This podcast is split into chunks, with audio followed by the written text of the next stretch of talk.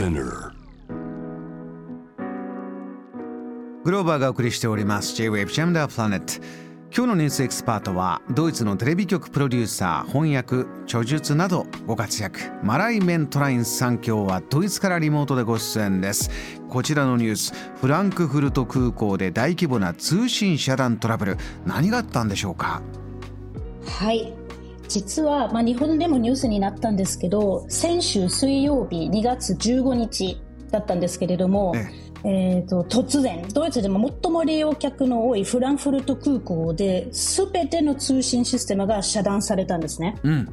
でそうするとあのやはり今の航空会社はチェックインとかチェックアウトのためにあの、まあ、データベースを使うので絶対にインターネットが欠かせないわけなんですよね。はい、でそれが全部ストップしてしまったんですよ。うわでそうだからチェックインだったりチェックアウト、まあ、そういうのは全部できなくなってしまったので結局200便以上が欠航になったんですよ。200便以上欠航200便以上ですね。はい、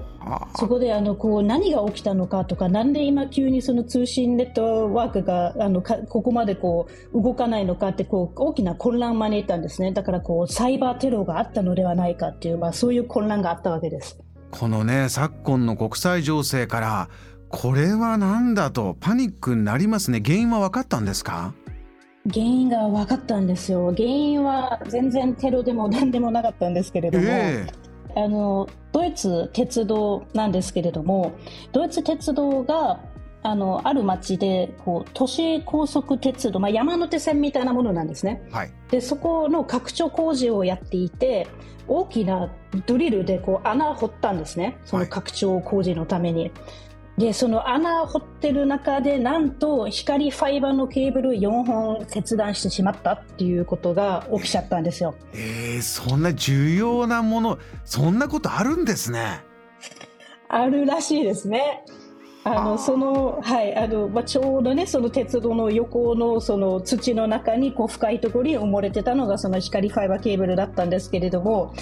あの極めて残念だったのはそのドリルで、まあ、こう切断しちゃったのもあるんですけれども、ええ、あの切断した上であのコンクリート流し込んじゃったんですよね。わこれその穴の中に。テキパキやりすぎたがゆえに。うそうですね。ドイツドイツの割にはそこら辺はテキパキあの、はい、スピード早かったんですけれどもそのコンクリートをまたこうねこう取り除いたりとかそのケーブルを探し出してまたこうちゃんとねつなぎ直したりとかするのに結構時間がかかってしまったので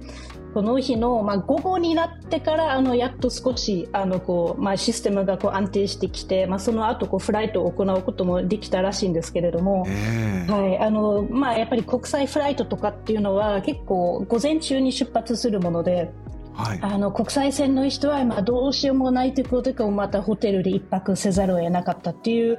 あの結構あの利用者にとってはとんでもないことが起きてしまったんですよね。国内線の方はどういう対応だったんですか？国内線の方はあのぜひ鉄道の列車に乗ってあの要するに地上で移動してくださいっていうアナウンスがあったんですよね、だから結構皮肉な話であのそのケーブル切断しちゃったのもドイツ鉄道なんですけれども結局あのそこでこう利用者が増えたのも鉄道だったりして なんかこうドイツで鉄道一人勝ちじゃんっていうなんかそういう声を結構見たんですね。くしくも、ドイツ鉄道が潤ってしまったという。そうそうそういう声もありましたしあの結構まあドイツ人はそういう時は皮肉が上手っていうか、ええ、あの他にも例えばその、えー、環境活動家の活動よりも一台の機械その操縦士が環境破壊を止めてるんじゃないかみたいな。要するにそのケーブルを切断したことによって飛行機が飛べなかったから環境にいいことをやったじゃないか。活動家よりもなんか良かったじゃないみたいな。なんかそういうこと言ったりとか。いやーマライさん、ね、これなかなか大変な事態になったわけですが私あのこのバックアップシステムとかねなかったんだろうかとそういうのも気になるんですが状況どうだったんですか？いやまさにそこがポイントで不思議なんですよ。あのバックアップシステムっていうのはドイツの場合だと重要なインフラは全て二重にしないといけないっていうルールあるんですよ。はい二重にしないといけない、まあ、航空会社は、まあ、重要なインフラっていうことなので二重にしないといけないはずなのになんかその一つのドリルの影響でなんか全てが急にダメになってしまうっていうのがダメなんじゃないかなんでそうなっちゃったのかなっていうので今結構ニュースになってるんですね。結局そこら辺はまだ、えーと、原因がわからないあのネットの声を聞くとやっぱりそのルフトハンザ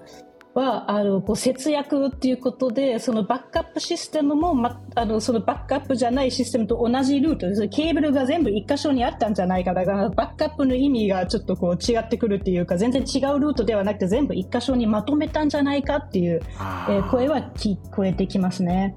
あの以前であればこれがバックアップになったんであろうインフラがもう今ねあのドリルでバーンってこう切っちゃったっていうのが、うん、あのこれたまたま今回はねあれでしたけれども少し前にこう誰だかわからないけどあの大きな大きなあれパイプラインでしたっけねノルドストリーム2が誰かに爆破されちゃったとかああいうことも戦争の中で起きてますもんね。